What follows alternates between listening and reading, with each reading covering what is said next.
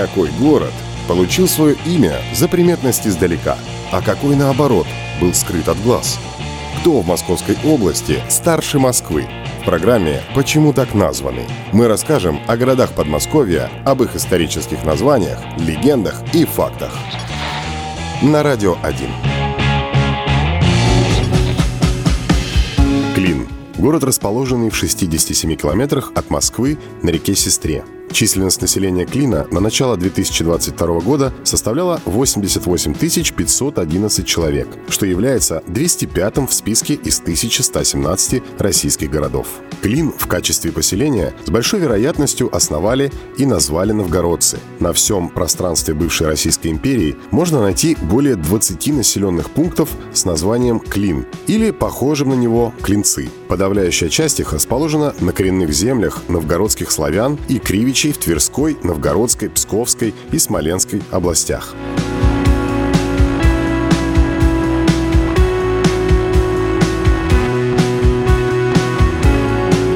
Новгородских землях имеются и наиболее ранние по времени упоминания тески Клина на реке Сестре. Один из таких ранее возникших новгородских близнецов расположен на реке Черной в Демянском районе Новгородской области. Близнец он не только по названию. Оба Клина, новгородский и подмосковный, расположены в похожих речных излучинах так, что охватываются реками с трех сторон.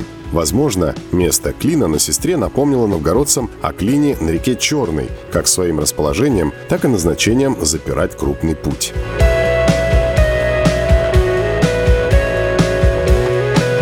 На землях вокруг Клина, на Сестре, можно встретить и другие названия, связанные с новгородским присутствием. Например, название территории Круг возле нынешнего поселка Воздвиженское Клинского района одноименен кругу Чудовского района Новгородской области, а село Завидово получило свое название, скорее всего, по имени новгородского боярина и посадника в 1124 году Завида Дмитриевича.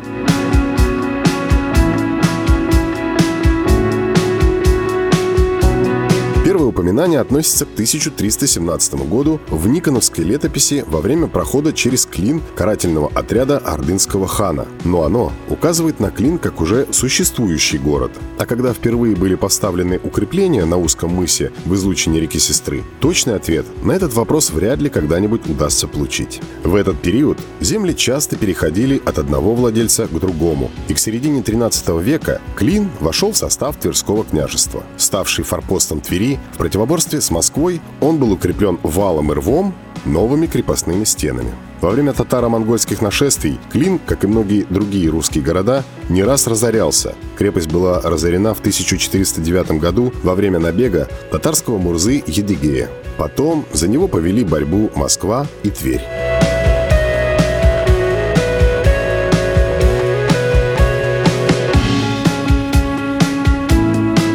1482 году московский князь Иван III Васильевич присоединил Клин к своему княжеству. Город быстро потерял свое военно-стратегическое значение, так как на западных рубежах княжества были более мощные укрепленные крепости. Однако Клин не пришел в запустение, а стал центром торговли и ремесла. Основным занятием его жителей стали извоз и ямское торговое дело. 1569 году Клин пострадал от опричнины. Великолепные клинские строевые леса нещадно вырубались. Известно, что важнейшие постройки московского Кремля возводились из Клинского леса. В 1572 году Иван Грозный завещал своему сыну Ивану Клин с властями, селами и пошлинами. Позднее Клин был вотчиной дома Романовых. В 1702 году Клин по указу Петра I стал официальным почтовым ямом.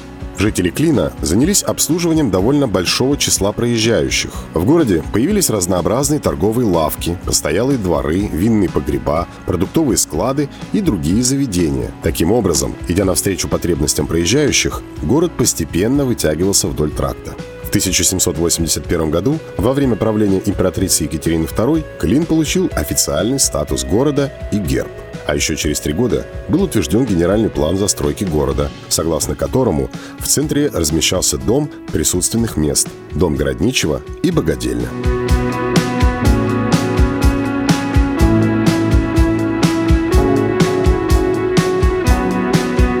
Рубеже 18-19 столетий в Клину был построен почтовый двор, двухэтажное здание из кирпича и два одноэтажных флигеля. Здесь были устроены навесы для лошадей, колодец и конюшня.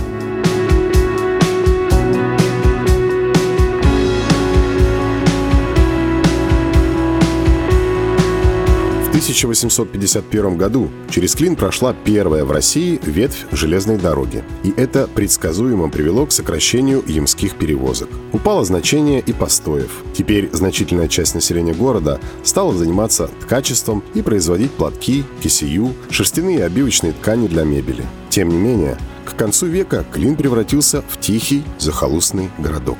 В начале века 20-го, в 1905 году, рабочие клинских заводов активно участвовали в стачечном движении. Во время Великой Отечественной войны немецкая танковая армия захватила Клин после тяжелых боев. С 23 ноября по 15 декабря 1941 года Клин был оккупирован немецкими войсками.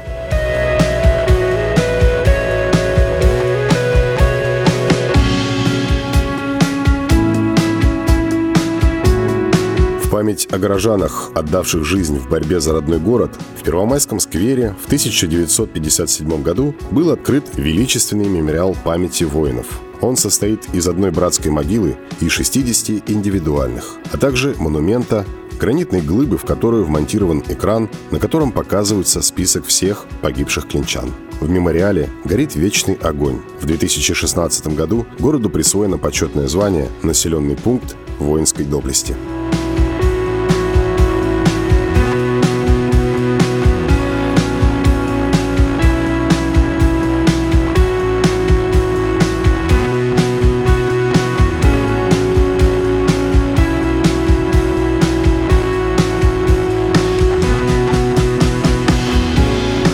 Клином связаны многие известные люди, которые жили в этом городе и гостили в нем. Например, русский композитор Петр Ильич Чайковский снимал дом у местного мирового судьи последние два года жизни. Теперь в этом здании находится Государственный мемориальный музыкальный музей-заповедник Петра Ильича Чайковского, старейший мемориальный музыкальный музей в России, созданный младшим братом композитора Модестом Чайковским. В доме полностью сохранена бытовая обстановка последних лет жизни композитора, его личные вещи, библиотека, архив.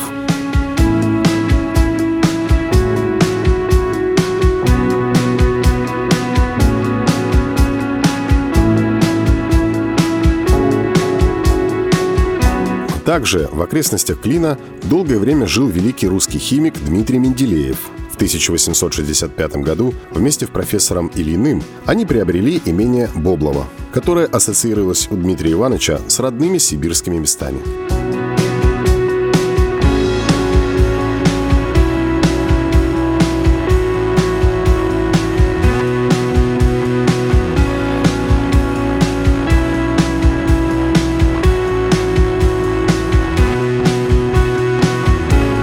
Разделу имения ученому достался старый одноэтажный дом, сад и часть парка. Когда старый дом пришел в упадок, Менделеев построил поблизости новый двухэтажный особняк в стиле швейцарского шале. Ориентиром при выборе места для постройки послужил старый дуб.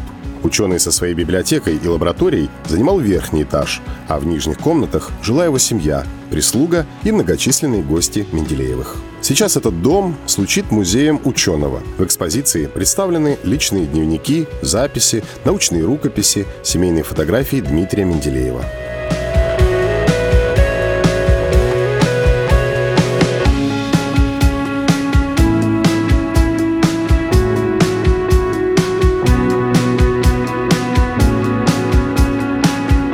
Советский писатель Аркадий Гайдар жил в Клину каждое лето как на даче. Впервые он приехал в Клин в 1938 году, а традицию гостить в городе прервала война.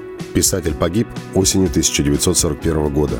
В доме, где периодически жил и работал Аркадий Гайдар, открыт музей, в котором представлена экспозиция, посвященная его жизни в клинский период. Документы, фотографии в кругу родных, друзей, книги, личные вещи и предметы быта, связанные с жизнью и творчеством писателя. Также в Клину работает единственный в России музей елочных украшений, Посетители музея могут познакомиться с богатой историей елочной игрушки и понаблюдать за работой мастеров-стеклодувов и художников, которые превращают каждый экземпляр в произведение искусства.